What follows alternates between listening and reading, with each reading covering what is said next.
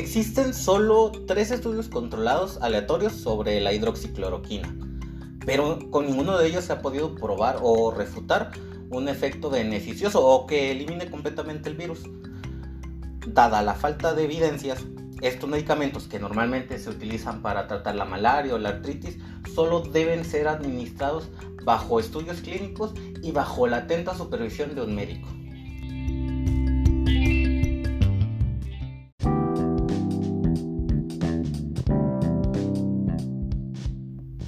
Hola, ¿cómo estás? Bienvenido una vez más a Es Ciencia. En el podcast de hoy vamos a hablar sobre la hidroxicloroquina. ¿Por qué algunos la rechazan? ¿Por qué algunos la recomiendan? No te lo pierdas que va a estar bien interesante.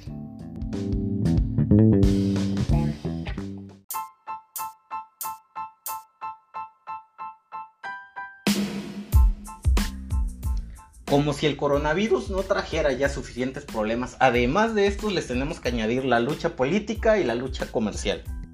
Aparte de estos problemas, también tenemos que añadir que hasta la abuela se metió de farmacéutica. La cloroquina hoy día se ha convertido en parte del debate político y comercial, cuando idealmente no debería ser más que un asunto puramente médico.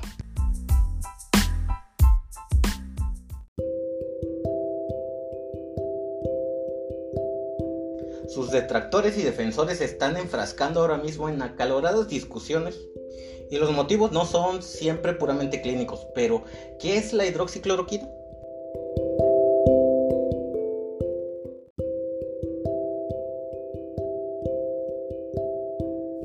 La cloroquina y la hidroxicloroquina, que es su versión sintética, es un potente antipelúdico que también se usa contra enfermedades autoinmunes como el lupus.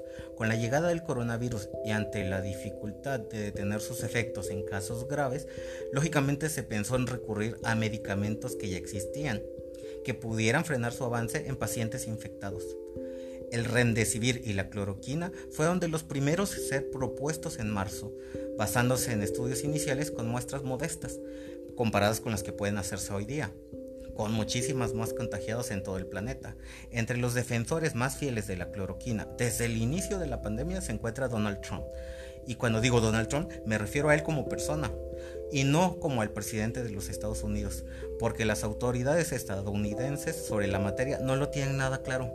La Agencia Federal de Medicamentos, que inicialmente autorizó la cloroquina ante la emergencia sanitaria y la insistencia del presidente, después llamó a la cautela tras reportarse lesiones graves y fallecimientos atribuidos a su uso.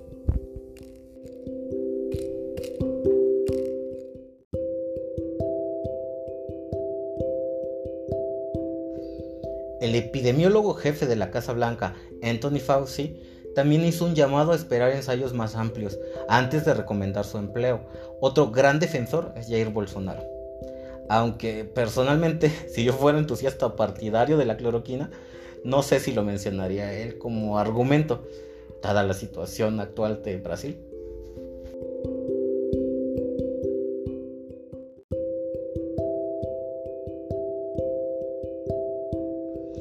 También Nayib Bukele, presidente de El Salvador, inicialmente se mostró partidario de su uso en el protocolo oficial contra el COVID-19 y aprobó una partida de 575 mil dólares para la importación del medicamento.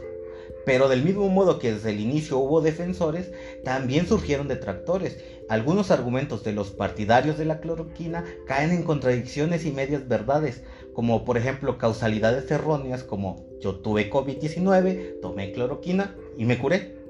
Así que la cloroquina es la respuesta.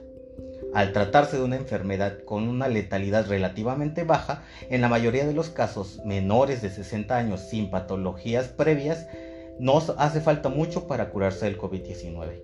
Nuestro sistema inmunológico se basta por sí mismo sin ningún tratamiento. Se estima que de los casi 6 millones de infectados que ha habido hasta el momento en todo el mundo, desde el inicio del brote aproximadamente un 70 u 80% se cura sin recurrir a nada más.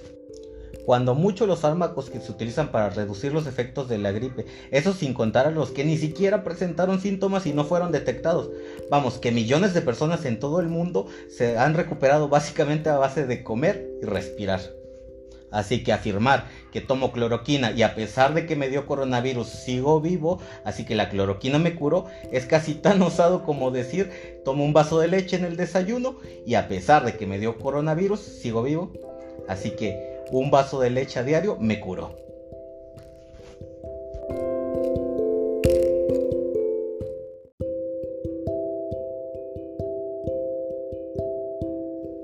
Por otro lado, el argumento de como ya está probado contra la malaria es un medicamento seguro y no pasa nada por tomarlo mientras se encuentra algo mejor, uno de los más esgrimidos por Donald Trump,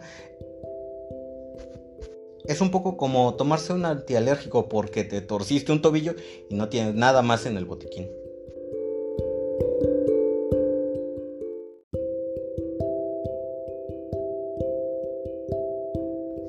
Pero aunque un fármaco no sea contraproducente en determinadas circunstancias clínicas, no quiere decir que no lo sea en otras. Prueben a tomarse un somnífero aprobado contra el insomnio si se sienten débiles por un cuadro de anemia y me cuentan qué tal les va.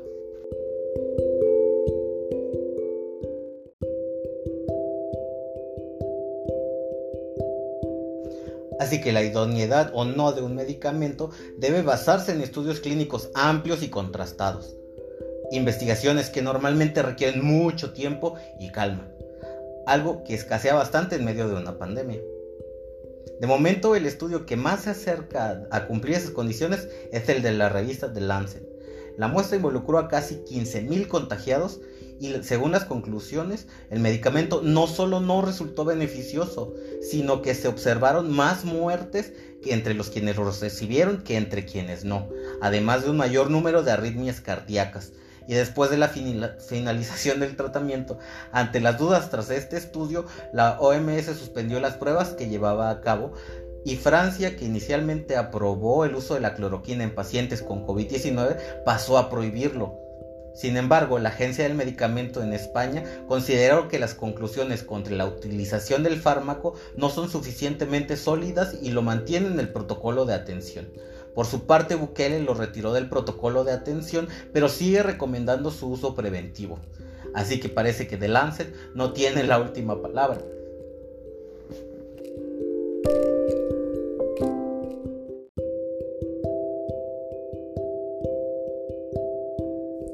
Para complicar todavía más la respuesta sobre si el uso de la cloroquina es rechazable o recomendable, además de las diferentes interpretaciones de los estudios clínicos, también intervienen una serie de intereses que hacen que sus conclusiones puedan ser influenciadas o distorsionadas. Por ejemplo, los laboratorios que comercializan cloroquina presionan todo lo que pueden para que se apruebe su uso contra el COVID-19, mientras que los laboratorios rivales empujan en la dirección contraria e intentan ganar tiempo para que el medicamento elegido sea el que ellos están desarrollando o alguno de su catálogo. En Estados Unidos el precio de cada pastilla de 250 miligramos de cloroquina supera los 6 dólares. De cada pastilla, no de cada caja. Imaginen los inesperados ingresos extra que supondría en las ventas de una medicina para la malaria, que es prácticamente inexistente en Estados Unidos. Y la lucha no solo es comercial, Bolsonaro llegó a afirmar que el uso o no del medicamento era un tema de izquierda o de derecha. Así que un asunto que debería ser puramente médico se terminó convirtiendo en polémica política.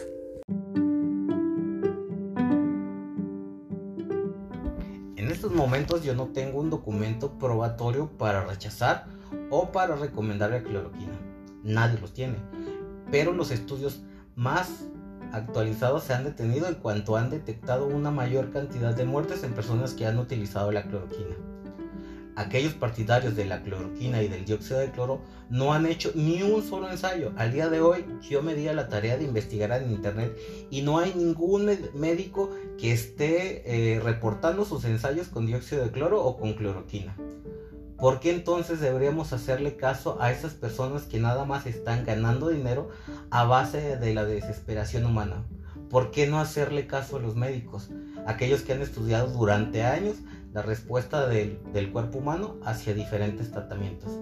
Te lo dejo de tarea, analízalo y nos vemos en el próximo podcast.